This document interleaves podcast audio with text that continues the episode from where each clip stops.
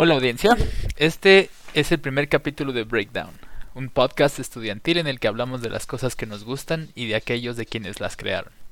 Videojuegos, anime, películas y en general el contenido que nos cautiva. Bienvenidos una vez más, quiero presentarles a la espina de Breakdown, mis amigos. Carla, quien es ávida fan de Eren y todo Shingeki no Kyojin. ¿Cómo estás, Carlita? Preséntate, please. Hola, eh, yo soy Carla, mucho gusto. qué formal, Manix, qué formal. Luego tenemos a Hamel, que yo digo que es el amigo que todos quieren tener porque es un pan de Dios. Otro fan de Shingeki, por cierto. ¿Cómo estás, amigo? ¿Qué onda? ¿Cómo estás? No, pues muy bien, gracias por esos halagos, la verdad, ¿eh? Nada más que la realidad, amigo, nada más. y por último tenemos a Sebas, no menos importante, y quien es el más joven del grupo, pero el más talentoso. ¿Cómo estás, Amix? muchas gracias, muchas gracias. Pues hola, hola. hola, hola, amigo. Buenísimo. Pues bien, en este primer capítulo hablaremos sobre el que muchos consideran el mejor juego de todos los tiempos ever. Suena exagerado, pero si hay alguna métrica para determinar el concepto de mejor de todos los tiempos, es la que impuso lo hecho por los artistas en The Lane of Zelda Breath of the Wild.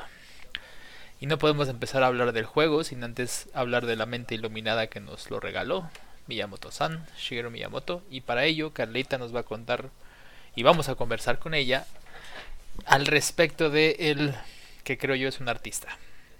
So, Carlita, adelante. Eh, bueno, primeramente quiero saber eh, qué saben ustedes de Shigeru Miyamoto. Bien. ¿Han escuchado de él? Sí, claro. Yo eh, pues crecí con sus juegos y lo he admirado desde que supe que es el padre de este que es de las de mis sagas favoritas de videojuegos. Y pues no quisiera extenderme mucho en el tema, pero sí, sé algo de él. ¿Tú, Sebas? Yo, yo sinceramente desconocía de, de, lo que él había hecho en la industria, pero como persona sí tenía conocimiento de, de él. Pero después de hacer una investigación, eh, pues es bastante interesante lo que ha logrado, la verdad. Es muy relevante y ha cambiado el, cómo se desarrollan los juegos, la verdad. Ok, ¿y tú, Sebas? Pues sé que es el creador de, de muy buenos juegos, como pues Zelda, Mario y que otro más, y pues sí sé un poquillo de su historia, pero nada más eso. Ok, bueno, uh, yo como ustedes creo que estoy igual. Eh, de hecho, yo no conocía nada de este sujeto hasta ahorita, que me tocó investigar sobre él pero eh, tenía eh, una idea de la existencia de todos los juegos que había creado, o sea, no todos, ¿verdad? Pero pues los más conocidos. Bueno, eh, les platico, Shigeru Miyamoto es conocido como el Walt Disney de los juegos y por la revista Time ha sido nombrado como el Steven Spielberg de los videojuegos. él es el creador que ha dado vida a Mario, Link, Donkey Kong y Fox McCloud. bueno, Ahora hablemos un poquito de su infancia. Eh, Shigeru Miyamoto nace el 16 de noviembre de 1952 en Sonobe, Kyoto, Japón. Eh, un pueblito eh, de Kyoto. Y él pues es hijo de, de dos profesores que eran sumamente tradicionales y estrictos. es importante destacar que Shigeru tenía como una fuerte inspiración por las películas de Disney a él le tocaba ir hasta Kioto, hasta la ciudad, a ver el cine y ver estas películas. Eh, y es hasta los 11 años que la televisión llega pues a su pueblito. Pero no nos vamos a adelantar, vamos a regresar a, estas películas de Disney y bueno, es importante recalcar que él tenía como inspiración pues estas películas y aparte le gustaba mucho practicar el dibujo, la pintura y jugar béisbol. Eh, parecía ser como un niño muy... Eh, perdón, ah, muy explorador. Eh, hay muchos artículos que mencionan que él solía como explorar los alrededores de su pueblito en Sonobe y como convivir mucho con naturaleza, le gustaba mucho como el llamado a la aventura. Y de hecho va a ser súper importante esto porque a partir de estas experiencias que vive en la naturaleza eh, y en estas eh, aventuras que tenía en su pueblito, él saca de ahí como mucha inspiración para la creación de esos videojuegos. Y pues me gustaría saber eh, qué opinan ustedes de esto. ¿Sabes? El... Hay una, la primera, la primera imagen que, te, que se te presenta cuando juegas The Legend of Zelda original, o no recuerdo si era Link to the Past, pero el punto es este. Ahorita que mencionabas que le gustaba explorar, la primera cosa que sucede en ese juego es que se te presenta con una decisión de qué camino tomar, ¿no? Así sale Link en medio de la pantalla y cuatro, eh, una, cuatro opciones, una entrada a lo que parece una cueva eh, y caminos divergentes frente a ti, ¿no? Me imagino perfecto que esas, esas imágenes de los primeros juegos fueron fotografías de la memoria de Miyamoto-san. Sí, no, suena como muy interesante que pues prácticamente todas estas vivencias de la infancia pues prácticamente las va a representar en un futuro dentro de esos videojuegos. Digo, no sabemos si... Ah, bueno, de hecho hay una de la cueva. Eh, él menciona que la inspiración de para que la, para la creación de la leyenda de Zelda sale a partir de que él visita una cueva y en esta cueva como que se enfrenta como a sus temores, eh, no sé, eh, es muy bonito porque a partir de esta vivencia en esta cueva eh, surge pues pues esta idea sobre sobre el, el juego. Sí sí sí. Eh, hay el cada cada no cada juego la mayoría Link empieza con una especie de despertar no ya sea literal despertando o, o apareciendo de de una historia que, que parecía de ensueño, ¿no?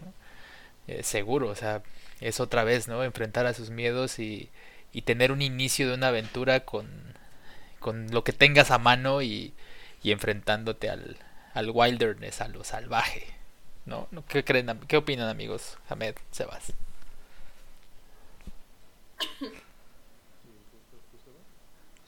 Ah, bueno. Eh, como tú dices de que, y también como dice Carla, pues primero yo creo que sí agarra mucha inspiración de su infancia y todo eso para los juegos, también especialmente para Zelda, porque como tú dices de que lo del despertar y todo eso, aparte de la aventura, yo creo que como que lo ha tenido muy desde chiquito de que querer transmitir eso, entonces yo creo que desde siempre ha querido como plasmar eso en algo y pues lo hizo en Zelda.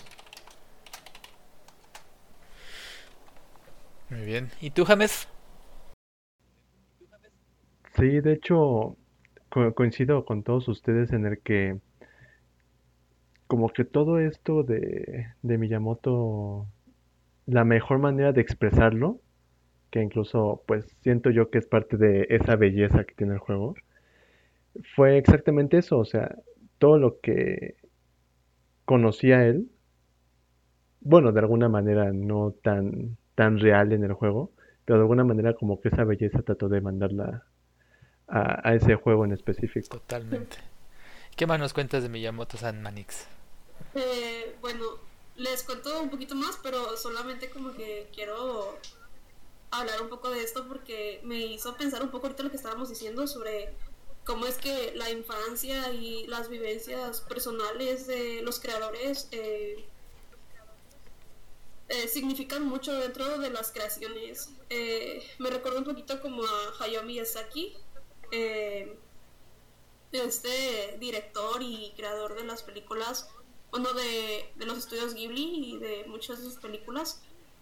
no sé, como que se me hace muy bonito porque como que me vino acá la idea de de que todos los creadores pues prácticamente como que toman experiencias y nostalgias y digo, cosas vividas para traerlas a sus juegos. Eh, bueno, ya, solamente era eso, ahora sí ya voy a retomar un poco.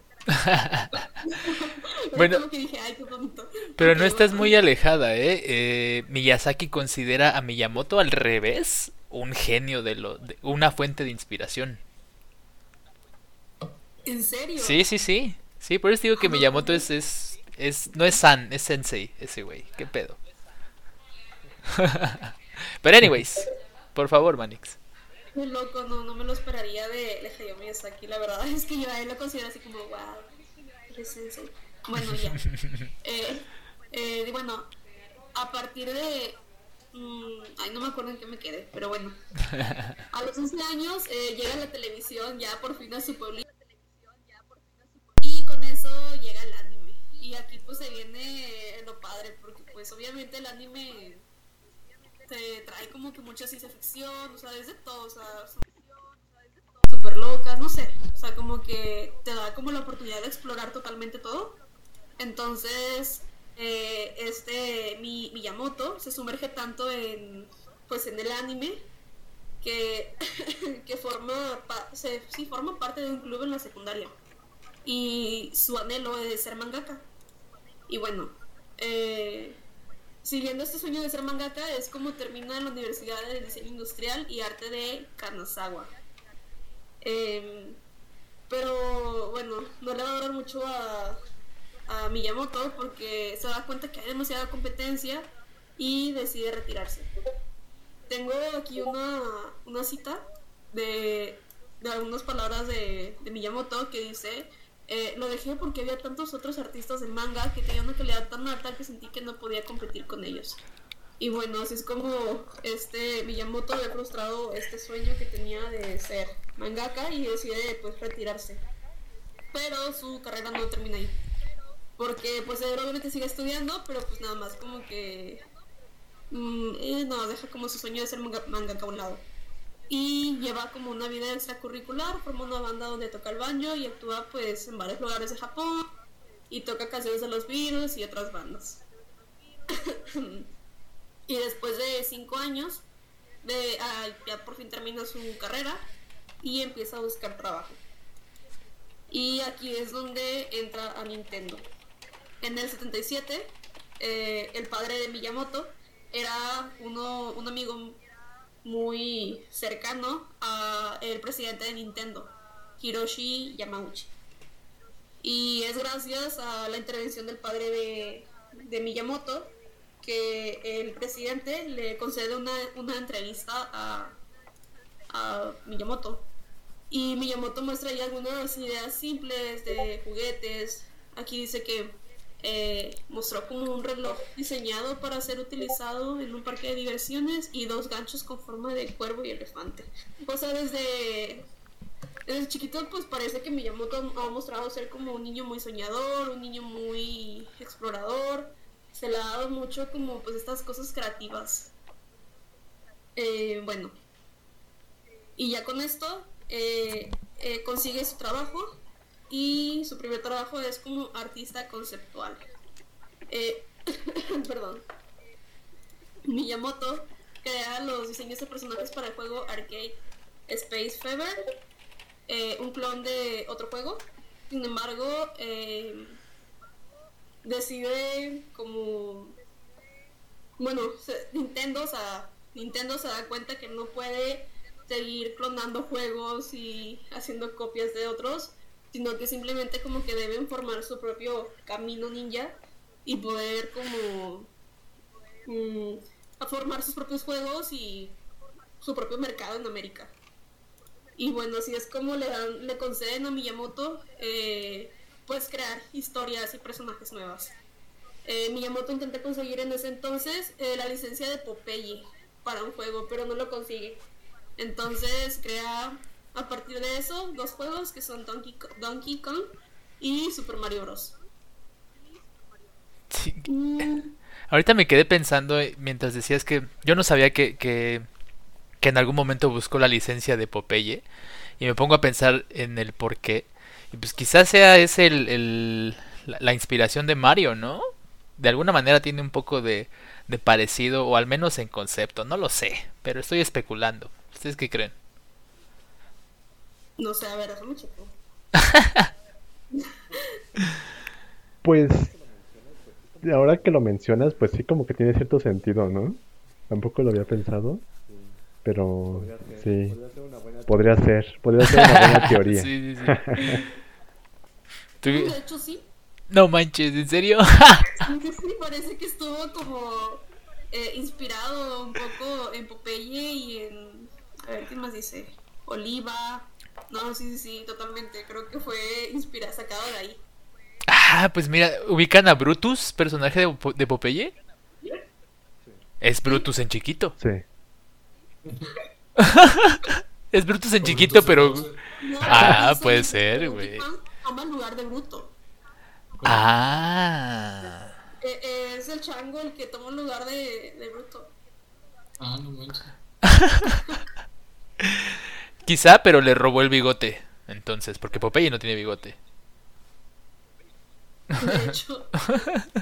y, y pues sí, eh, así es como este señor, eh, bueno, después de haber hecho sus dos juegos, eh, Donkey Kong y Super Mario Bros., eh, termina pues haciendo la leyenda de Zelda, que es justamente de lo que vamos a hablar hoy.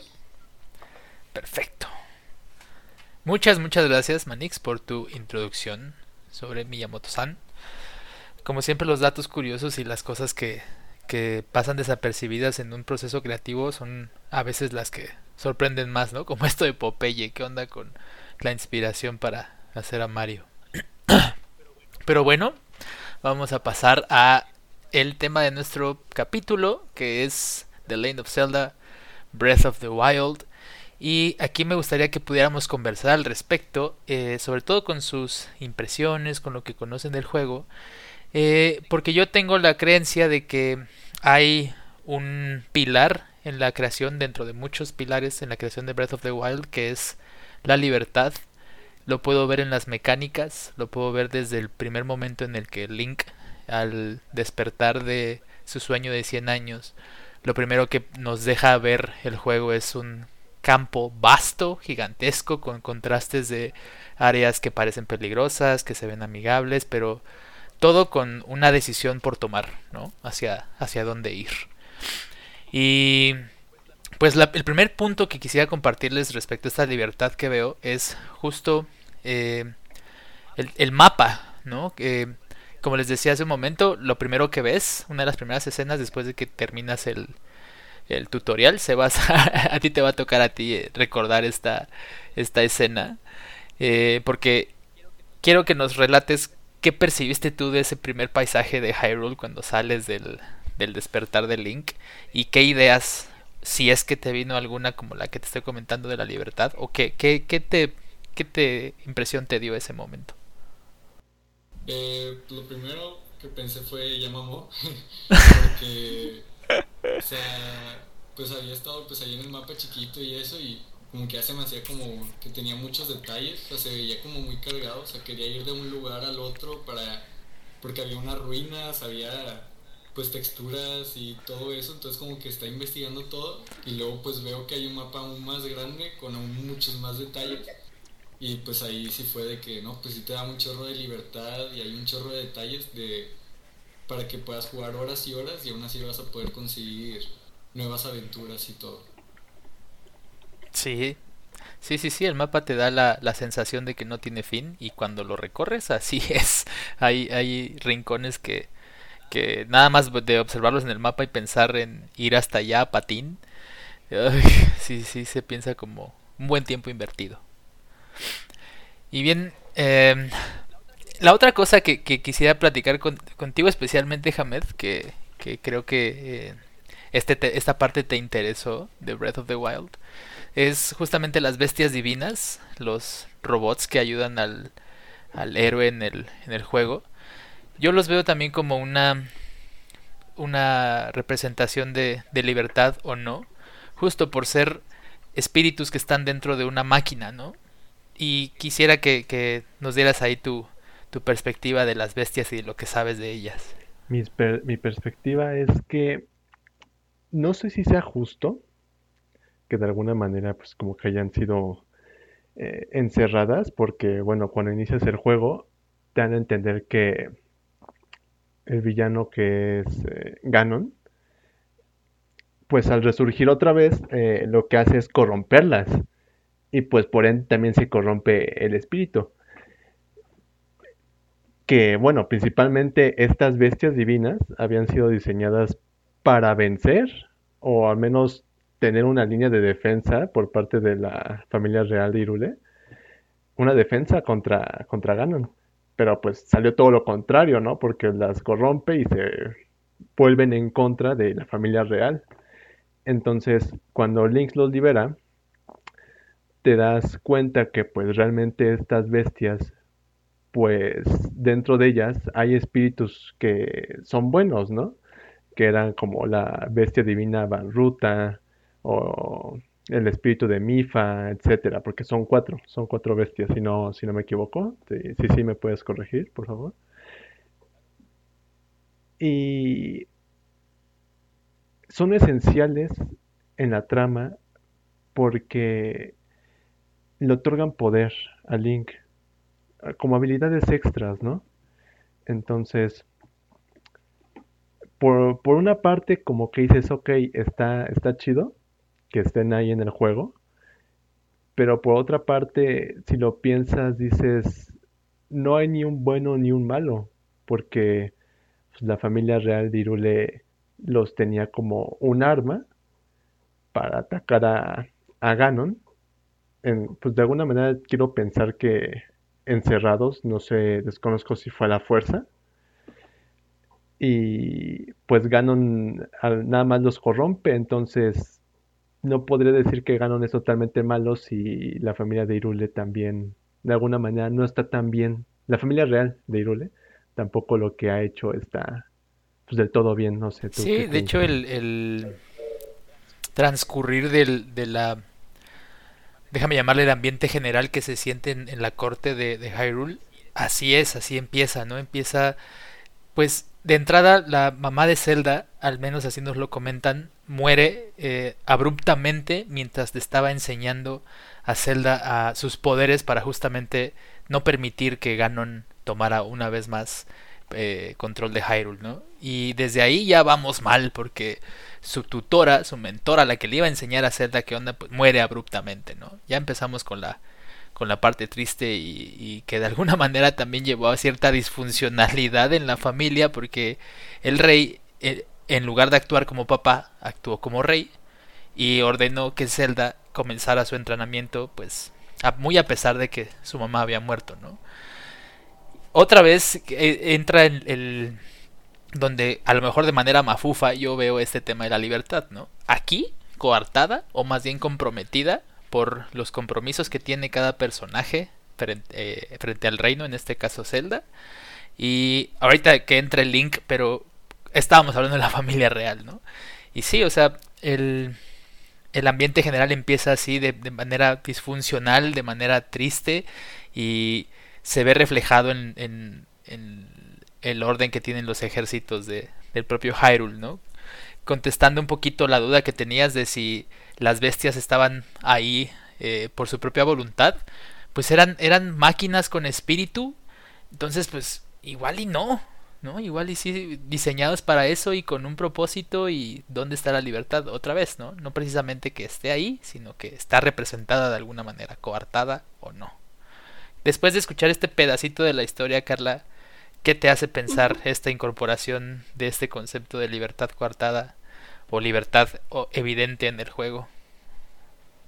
Uh, pues el concepto de libertad te refieres a, a, que sea un mundo abierto y esté como, o sea, tan inmenso el, el espacio que llegas a sentir que te pierdes. Por un lado y por otro, ahorita que platicábamos de las bestias divinas que, eh, pues al ser máquinas con espíritu, pues discutíamos si realmente son libres o no, o si están ahí por justo, ¿no? Sin ser libres.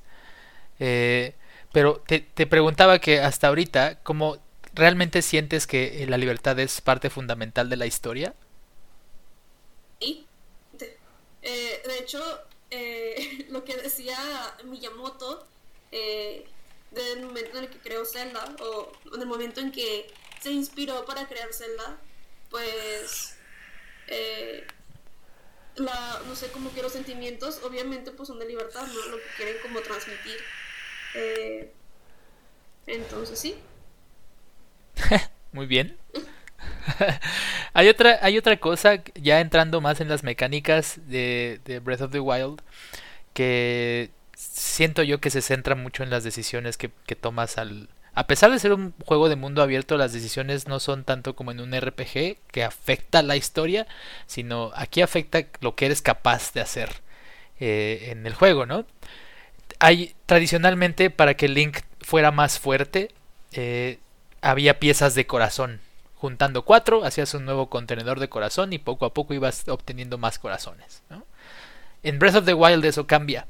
Ahora hay eh, pequeños calabozos, pequeños dungeons, que al final tienen una recompensa llamada Spirit Orbs, eh, orbes espirituales, creo, que al juntar también un cierto número puedes cambiarlas por un nuevo corazón o por un por un pedazo extra de estamina para poder correr y explorar, ¿no? Y otra vez el juego te presenta con la decisión de la libertad de poder elegir qué quieres. ¿Quieres volverte más fuerte o quieres explorar más el, el, el mapa, el lugar? ¿Ustedes por cuál se irían, amigos, y por qué, Carlita? Muy difícil, creo que me iría a explorar el mapa, pero no sé qué tan, qué tan libre pueda ser si me tienen condicionada a tener que hacer calabozos. Pues justamente creo que, que, los calabozos son parte de esa decisión, ¿no? Porque cuando exploras, pues a final de cuentas te vas encontrando, es, es, si exploras como, como con mucho cuidado, más de estos pequeños calabozos que te van a resultar en más orbes y eventualmente en más estamina o en más corazones, ¿no? Pero creo que, creo que el mapa te da la, esa libertad también para que sientas las capacidades que tiene Link con una decisión o con la otra, ¿no? Porque Stamina te representa poder escalar más alto y poder, y poder correr más, más, más tiempo, ¿no? Además de, por ejemplo, tener más fuerza, más estamina para dominar y para domar criaturas. Y sin embargo, esas mismas criaturas que puedes dominar, si no eres lo suficientemente fuerte, te pueden matar rápidamente, ¿no? Entonces es una decisión que parece trivial, pero creo que es muy importante. ¿Ustedes por cuáles irían, Hamed, Sebas? Yo me iría principalmente por el mundo abierto. Para eh, exactamente como mencionaste, descubrir qué me depara y qué cosas están ahí que la única manera de descubrirla es que me dejes por mi cuenta y me pierda, me pierda en, ese mundo que la verdad es bastante grande. Y siento yo que esa es parte de la magia, de, la magia de que lo hayan hecho eh, en, plan mundo abierto más grande que desconozco si hubo algún otro que fuera mundo abierto. Ajá. Claro. Sí, el... Ah, perdón, termina y te digo. Pero por lo que yo sé, este es el mundo abierto más grande que existe e incluso es comparable al de muchos otros juegos que existen. Yo me iría principalmente por el mundo abierto. Es, para... que la aventura se vuelve más, hermosa. Exactamente como mencionaste, descubrir qué me depara y qué cosas están sin, ahí. Sin ataduras y con cosas que con cosas de verdad. La única eh, manera este, de descubrirla eh, en cada rincón es que me dejes mapa, por mi cuenta porque y buscar me pierda, por hora buscar pierda con en, cierto item, mundo que la verdad es bastante item grande es, es también algo que se disfruta y, y que es siento yo evidente que en las esa mecánicas. es parte de la magia y tú Sebas la estamina o que corazones lo hayan hecho eh, en, en Yo, plan mundo abierto más que- grande que que desconozco si hubo algún otro que fuera mundo abierto. mundo, No sé si tú me lejos, puedes pues, confirmar. montaña.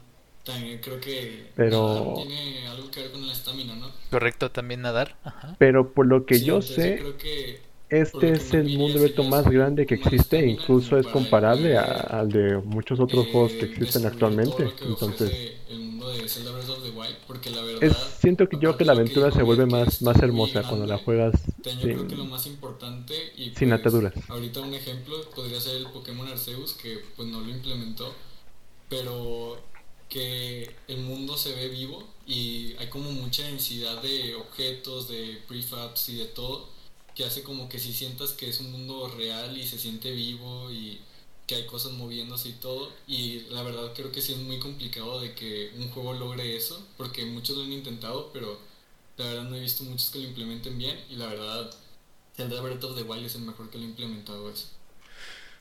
Nada más para, para dar una dimensión del, del tamaño del mapa. El otro, otro de entre de los más destacados juegos de Legend of Zelda de Open World está Ocarina of Time. Y todo el tamaño del mapa, incluido eh, dungeons, el, el, castillo de Hyrule, todo, todo Hyrule de, de Ocarina of Time, cabe en el pedazo del puro castillo de Breath of the Wild. Entonces es, es- son dimensiones de, de locura en términos de, de juegos. Y sí, o sea, debo decir que, que yo sí me combiné un poquito en, en corazones y estáminas porque eh, al, al principio soy de, soy de esos que, que hace rage quit, entonces me fui por estamina primero y me di cuenta que conforme avanzaba el juego sí podía explorar más, pero el trade-off de estamina contra corazones sí, era, sí era alto porque los, los enemigos, creo que así se pensó el mapa, que es otra cosa de, la que les quiero hablar, eh, pues son bastante fuertes como para pensártela bien si si, te quieres ir nada más por estamina y alejarte o, o qué quieres hacer con tus corazones, ¿no? Pero muy bien. El siguiente punto del que les quiero platicar es algo que decías ahorita tú, Sebas, de los prefabs y del y de cómo los, enemi- los enemigos interactúan en Breath of the Wild. Y es de uno de los enemigos en particular, que se llama Boklovin.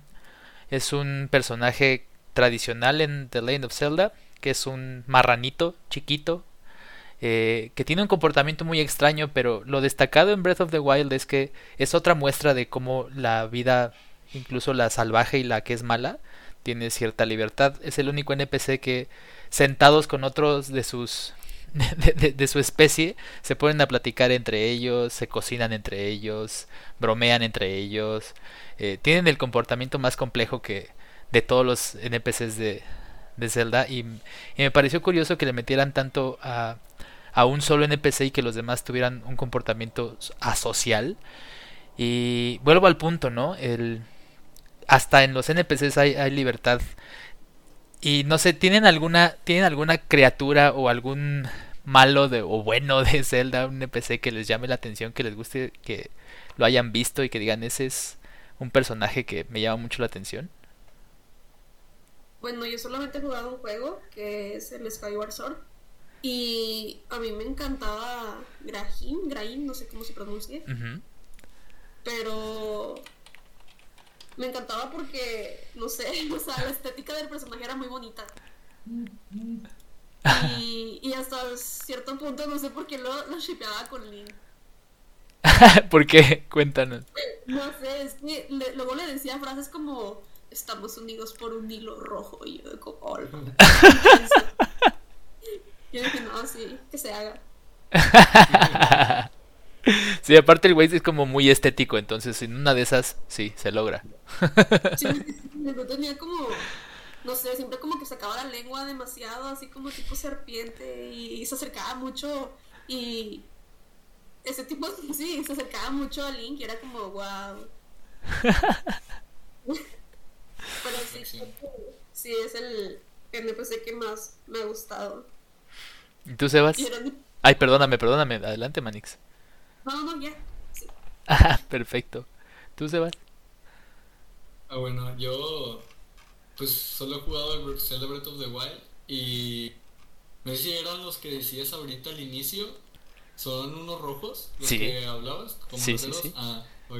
Pues yo creo que sí, esos son mis favoritos porque pues era como con lo que más me divertía, por así decirlo, porque dependiendo de cómo los mataras o qué les lanzaras o cómo interactuabas con ellos, pues como tú dices de que tenían como muchas animaciones, mucha programación atrás de ello y pues siempre era diferente cómo interactuaban, entonces me hacía como muy divertido ver como todas las posibilidades que tenían eh, que ofrecer esos NPCs. Sí, tienen, parecen estar vivos y ese es como algo que también se intenta imprimir en todo Breath of the Wild.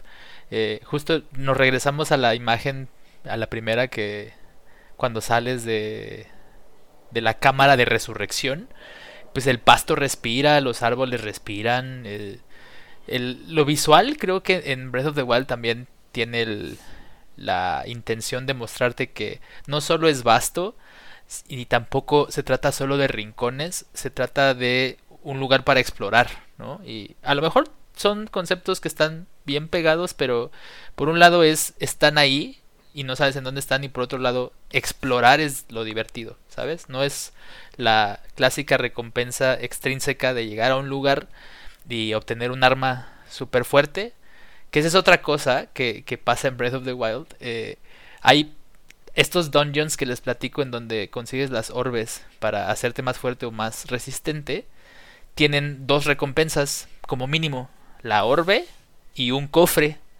al que accesar a él usualmente es más difícil que la propia orbe. ¿no?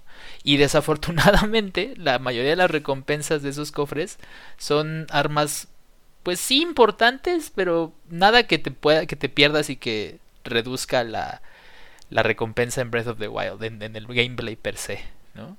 Entonces, ¿Ustedes, cómo, ¿Ustedes qué tipo de jugadores son, amigos? ¿Ustedes van por todo lo que hay en un dungeon o van por la recompensa principal? ¿Y qué tanto les preocupa esto cuando en los juegos que, juegan? Yo eh, creo que sí era así como todo, saqueaba todo hasta el último, eh, la última rupia. pero, pero luego ya fue como que dije, así ah, que voy a ir por la rupia. Ya nada más, iba directamente por el tesoro en el cofre. Yo creo que las rupias son la decepción más grande, ¿no? Llegas a un, un cofre dorado en Skyward Sword, este, lo abres emocionadísimo y una pichirrupia plateada de 100 rupias. Ah, no, eso es demasiado. Luego me tocaba de que una rupia, una sola rupia, y era como, ah, malito sea. Sí, los, los troll, los cofres troll, los odio. Sí. ¿Y tú, amigos, amigo Hamed, cuéntanos, ¿eres don Jonero o no? Sí, sí, por supuesto. A mí me gusta, más allá de la recompensa final, me gusta explorar a ver si me puedo llevar algún, algún extra. Y me gusta andar checando cada, cada rincón. Y no solamente para juegos como Zelda, sino para muchos otros juegos, aplico la misma.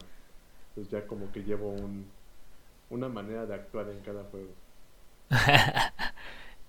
Recupera todo, no dejes nada atrás. ¿Y tú, Sebas? Eh, yo en eso de recolectar soy más relajado. Eh, yo, la verdad, sí me pierdo mucho en las dungeons y, y se me hacen dificilillas, entonces, pues solo le doy de que, pues que fluya y pues lo que agarré, agarré y lo que no, pues no. sí, sí, sí. Porque, de nuevo, es otra, es otra forma de, de, la, de la libertad en Breath of the Wild. Si lo quieres agarrar, agárralo. Pero con el sistema de, de, depreciación de las armas, que estas se desgastan y se rompen, pues también te pone a pensar si vale la pena gastarte tus recursos para lo que probablemente sea la espada que ya traías o una más chafita. Y poner en una balanza, ¿qué quiero? ¿Satisfacer mi deseo de conseguir todo en el dungeon o ya me voy y, al que sigue? Otra vez ponerlo ahí como decisión. Pareciera algo puesto en todos los juegos eh, de este tipo pero creo que aquí está muy bien remarcado por los tipos de recompensas. Muy bien. Ya por último, amigos, quiero plantear otra, otro punto de Breath of the Wild desde la, desde la libertad. Y es eh, la, las características del clima en el mapa. Cuando entras a secciones del mapa que son muy calientes o muy frías, Link lo resiente, eh, se ve en el HUD que está muy caliente o que está frío. Y la forma en que te proteges de esto es cambiándote de ropa. Y hay mucha gente que, tiene una... Eh, es un pleito con esta mecánica porque solo basta abrir el menú y cambiarte de ropa. Pero esta clase de, de, collectibles y de cosas que, que, que puedes juntar en el juego también son parte de su encanto. ¿Qué opinan ustedes de hacer tan fácil una mecánica, o tan fácil entre comillas, una mecánica como el clima en un juego en el que la supervivencia es pues, al menos primordial? ¿Cómo lo ven? No creo que sea fácil, sino como que le, agrega como una especie de dificultad, ¿no? Porque he jugado juegos donde el clima es súper importante, donde tu mono se está muriendo de sed, o por ejemplo si de frío, pues está congelando y pues se te muere. Entonces yo no sé qué tanta facilidad le da al juego, al contrario, creo que pues le agrega un poquito de dificultad, pero se me hace muy padre porque le agregan más dinamismo. Sí, sí, sí, además de que, de que las, la ropa que te pones para protegerte de cualquiera de los dos climas, casualmente es la vistosa, o mejor dicho, tiene como el apil visual más padre de los demás tipos de ropa que puedes usar. ¿Qué opinan ustedes, amigos? Hamed, Sebas. Yo opino que el hecho de que la mecánica, ese tipo de mecánicas no sean tan difíciles en, el Zelda Breath of the Wild es más que nada para evitar que el jugador se frustre. Porque en comparación con otros juegos en los que realmente esa mecánica te afecta, pues los juegas con ganas, pero no se siente igual. Entonces, considero que el hecho de que aquí no esté tan exagerado ese tema de los climas, a pesar de que es un juego de supervivencia, es más que nada para que el jugador sí sienta que está ahí, ese, ese toque, pero que no te no te sientas obligado a que toda tu atención se dirija a eso y puedas seguir disfrutando de lo que te ofrece el juego, o bueno, el mundo en sí. Sí, además de, además de que si lo piensas, eh, si bien sí es fácil cambiarte de, ropa, la mecánica, eh, cuando estás en una zona muy caliente, muy fría, si te cambias de ropa con esa facilidad, no puedes literalmente explorar la zona porque te vas a morir inmediatamente. Es más que nada para evitar que el jugador se frustre. ¿Y tú, Sebas? Porque en comparación con otros juegos en los que realmente esa mecánica te afecta, pues los juegas con ganas, pero no se siente igual. Entonces, considero que el hecho de que aquí no esté tan exagerado ese tema de los climas, a pesar de que es un juego de supervivencia, es más que nada para que el jugador sí sienta que está ahí, ese, ese toque, pero que no te, no te sientas obligado a que toda tu atención se dirija a eso y puedas seguir disfrutando de lo que te ofrece el juego, o bueno, el mundo en sí, la historia. Sí, además de que respecto a mecánicas creo que siempre va a haber maneras de mejorarlas, ¿no? Y, en este punto señalar algo así, que lo traje a colación porque veo que es una constante de lo que a la gente no le gustó de Breath of the Wild. Eh, que, que, para ser un juego de, supervivencia pasa un punto en el que ya no es tan eh, preocupante tener que sobrevivir, ¿no? Pero pues otra vez es libertad de si ya conseguiste tu ropa, si ya te hiciste el tiempo de conseguir suficiente comida para ir por ahí y, y protegerte, pues hazlo, ¿no? Además de que no solo es la ropa la mecánica, también puedes eh, calentarte con fogatas, con armas de fuego, es decir, armas que emiten fuego también te calientan, que es un, es un toque muy chido que no había visto en otro juego, que tus propias eh, herramientas como armas te ayuden a sobrevivir el, el, medio ambiente sin estar precisamente, sin ser ese precisamente su propósito, ¿no? A ser creativo con, con eso. Pero bien, eh, dime, Sebas. Diga. También hay comida para como pociones, ¿no? También para lo del frío y el calor. Está súper chido eso porque hay pociones, sí, pero hay, hay algo que me causa eh, mucha curiosidad de los estereotipos y que me peleo con ellos, pero que también son útiles a veces, ¿no? Los chiles literalmente te ayudan a, o sea, como el asociarlo con me da calor, en el juego es lo mismo. Si tú le pones un chile a tu comida, le da resistencia al frío a tu comida. no, no manches. Sí, sí, sí. Y al revés, eh, del frío está raro porque usualmente son eh, plantas que se ven frías las que te protegen del frío. Ahí no, no entendí muy bien. Pero pues creo que a lo mejor se asocia con un té o algo así. No lo había pensado, la neta. bien, y quisiera que ahora sí cerrar, dije hace rato por último, quisiera ahora sí cerrar con, con lo que, con su opinión respecto a algo que Shigeru Miyamoto solía decirle al equipo de producción de todos los Legend of Zelda que es que Zelda no es no se trata de realismo, sino de realidad. Y sin darles más contexto, quisiera que me, que me expresaran qué opinan al respecto durante la creación del juego, para la producción del juego, como una filosofía. Adelante, Carlita. Ah, yo creo que lo aplicaron súper bien en todo el juego. O sea, esta filosofía de que no es. Eh, no es realidad, sino realismo. Es correcto, es realidad y no realismo. Ah, ok. Uh, madres, ya me confundí. Piénsalo así, mira. Es real que en el mundo de Zelda, en Hyrule, haya caballos. Porque también hay conejos y lobos y demás. Pero no es realismo que haya conejos azules. Ah, ok. Pues supongo que se referían como a la supervivencia, ¿no? Como que es necesario. O sea, obviamente, eh, pues te ocupas comer, ocupas taparte, ocupas dormir, ocupas un montón de cosas pero obviamente no lo van a plasmar tan de una manera tan realista como lo es de que ponerte a picar eh, la cebolla o, todo este ritual que hacemos antes de dormir. Simplemente como que nos quieren otorgar como la experiencia. ¿Dijiste picar cebolla antes de dormir? Todos los días.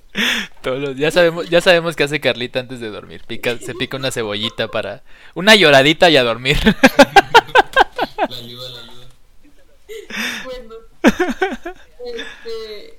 Rayos. No, hombre, Manix.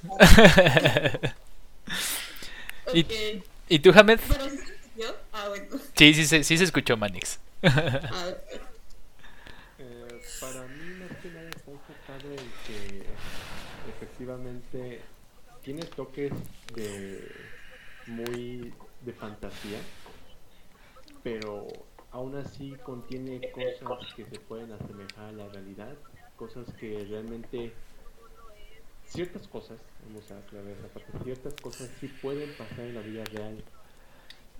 No, claro que esa parte de fantasía jamás será posible, bueno, quién sabe, pero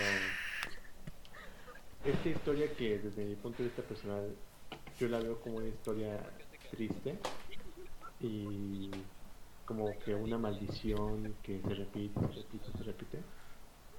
Siento yo que en la vida real pues también existen cosas así, cosas tristes, eh, cosas que te lastiman, que personas que se alejan de ti, en este caso como que de alguna manera en el juego. Eh, para mí más que nada está enfocado en que efectivamente tiene toques de muy de fantasía, pero aún así contiene cosas que se pueden asemejar a la realidad, cosas que realmente ciertas cosas, vamos a aclarar esa parte, ciertas cosas sí pueden pasar en la vida real.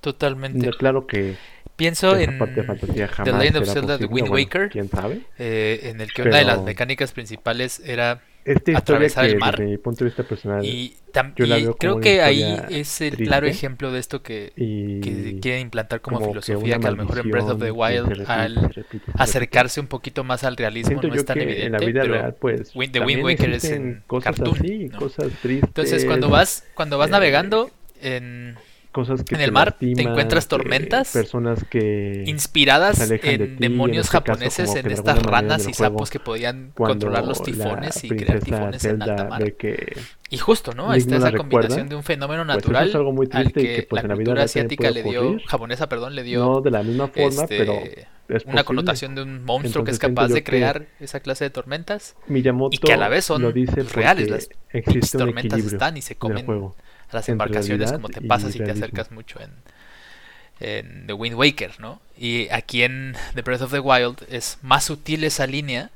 eh, como decíamos hace rato en, en pues cocinas y preparas una receta, pero pues no estás picando cebolla como Manix antes de dormirse, ¿no? Estás... ya se te quedó, ya se te quedó, Manix. Sí, pero al final si haces una receta, por ejemplo, de un pastel de calabaza que efectivamente sí lleva leche y, y, calabazas y mantequilla, y pues parece que es real, ¿no? Pero justo esa línea es, es algo que siempre me ha cautivado de, de Zelda. ¿Y tú, Sebas, qué nos dices?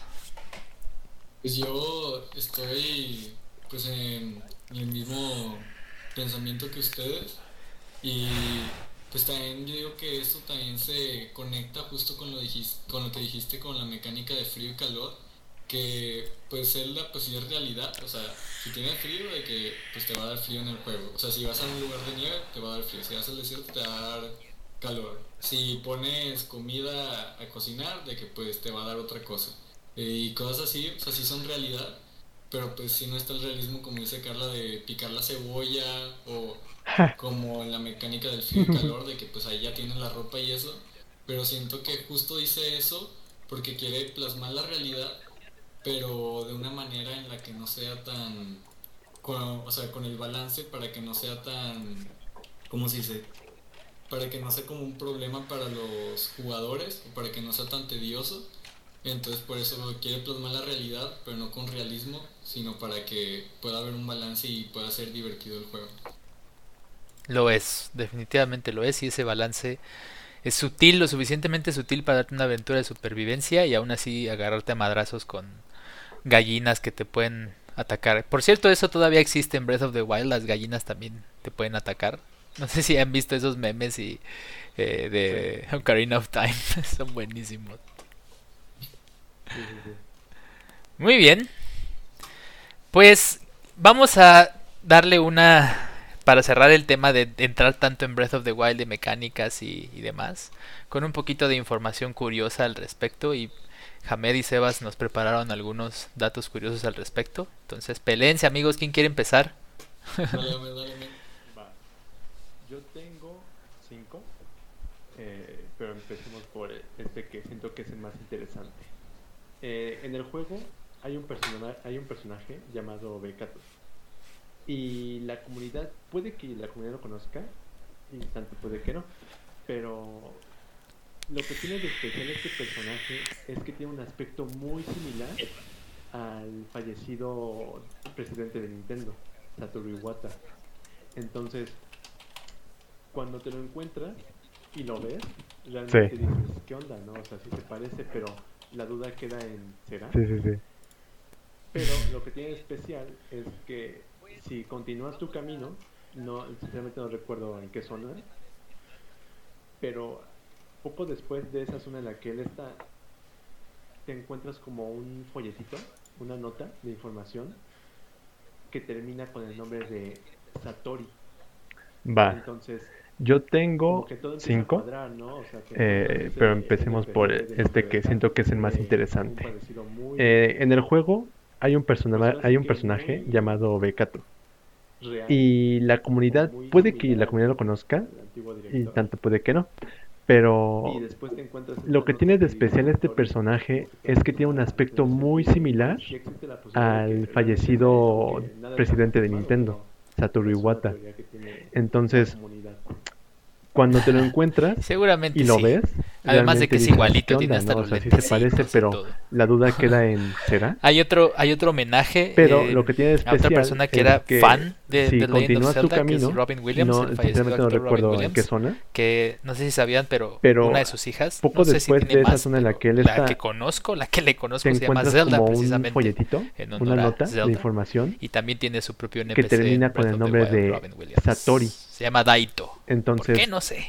Pero como que todo está. empieza a cuadrar, ¿no? O sea, te encuentras ese NPC de nombre de Kato que tiene un parecido muy, pues ahora sí que muy real o muy similar al, al antiguo director. Ah, no sabía eso, qué chido. Y después te encuentras esta nota que dice Satori, entonces como que todo empieza Muy a bien, tener ese fue Satoru pues, sí Iwata existe como la posibilidad de NPC. que ¿Qué realmente onda, sea él, ¿Tú qué aunque nada está confirmado, pero Pues justo es a una teoría que el tiene la que comunidad. de La hija de Robbie Williams se llama Zelda. y pues ahí para poner un poquillo más en esa parte, pues la hija también ha salido en anuncios de, de juegos de Nintendo y pues también está ahí. Y también Zelda se llama así por la esposa de, de un autor que fue el autor de The Great Gatsby.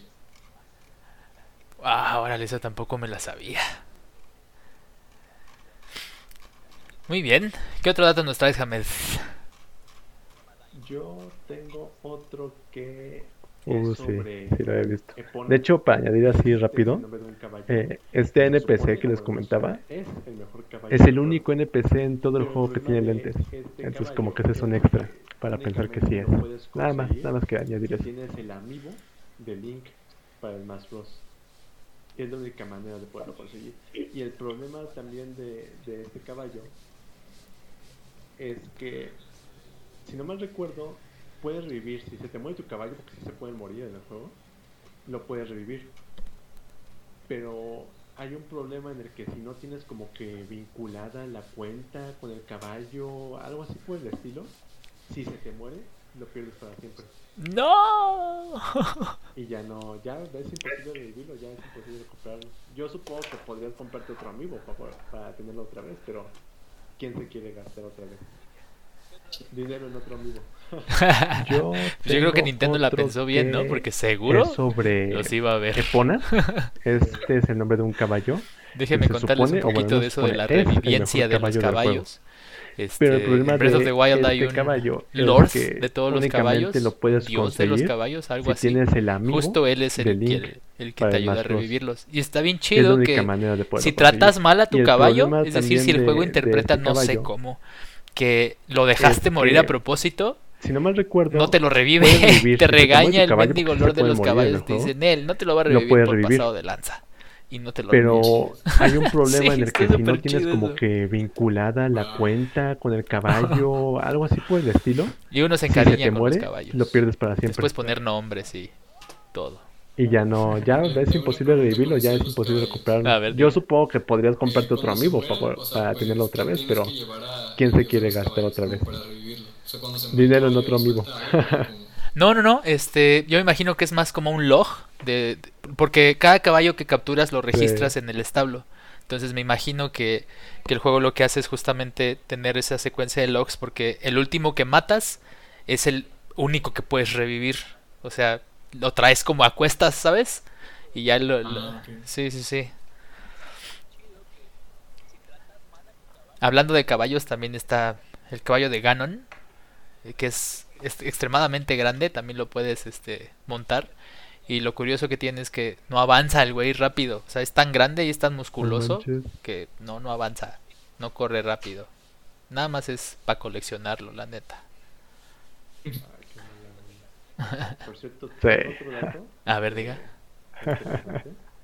que es que puedes cocinar, pero dichos, dichas recetas que preparas, pues conservan unas estadísticas pues, normales, ¿no? Así predeterminadas.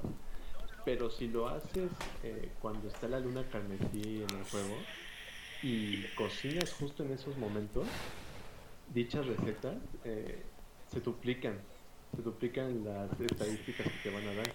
Entonces eso te puede beneficiar bastante. ¿no? Y, y qué bueno que lo pusieron ahí porque la luna carmesí revive a todos los NPCs que mataste. Entonces, hace sentido que te ayuden un poquito cuando ahí te van otra vez todos. Oh, qué. Muy bien, entonces vamos ahora sí a cerrar nuestro capítulo y vamos a hacerlo con las impresiones, con lo que aprendieron de Zelda, con lo que no sabían, con lo que quisieran comentarnos de este primer capítulo. Y empezamos Ah, contigo, Manix, mala. Carlita. Por ¿Qué te cierto, de tengo otro dato capítulo? que está interesante. Ah, bueno, que es que puedes cocinar, pero Dichos, eh, dichas recetas que preparas, o sea, pues conservan unas estadísticas bueno pues normales, ¿no? Así Eh, predeterminadas. Pero si lo haces eh, cuando está la luna carmesí en el juego, y cocinas justo en esos momentos, dichas recetas pues, eh, se estoy duplican, se duplican las estadísticas que te van a dar. Entonces eso te puede beneficiar bastante. Qué mejor, parecía, parecía anuncio entonces esto de Nintendo. Y ahora ya nos metimos en tu mente y vas a jugar Breath of the Wild. Muy bien, Manix. ¿Tú, Sebas?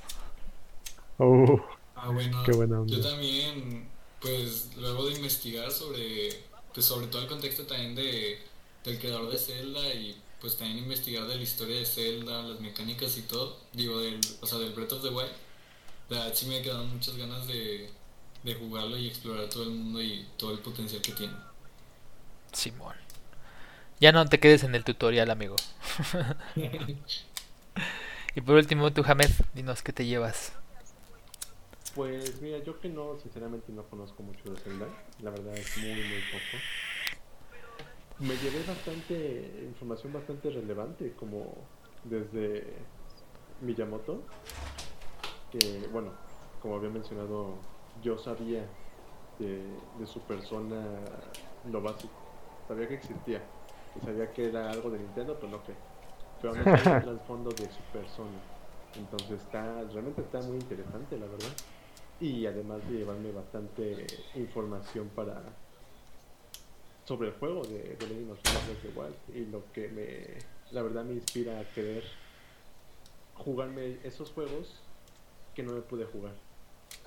Entonces sí, me voy, me voy motivado.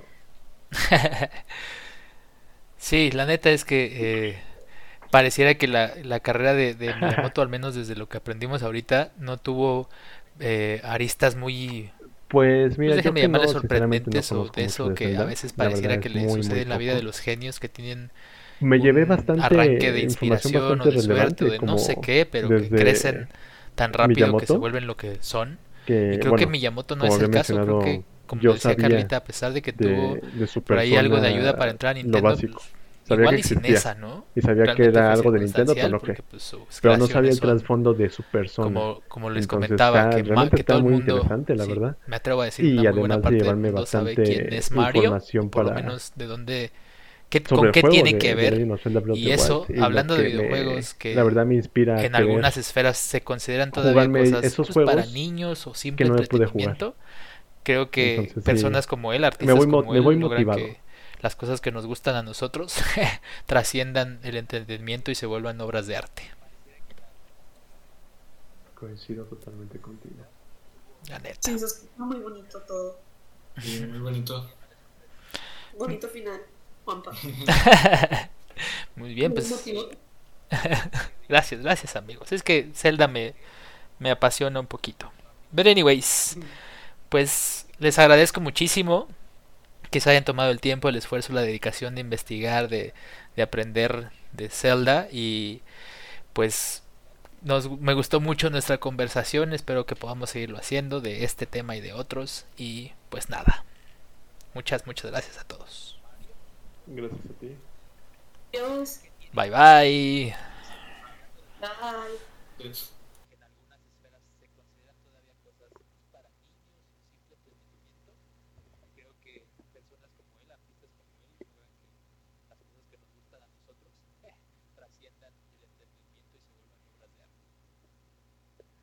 Coincido totalmente contigo.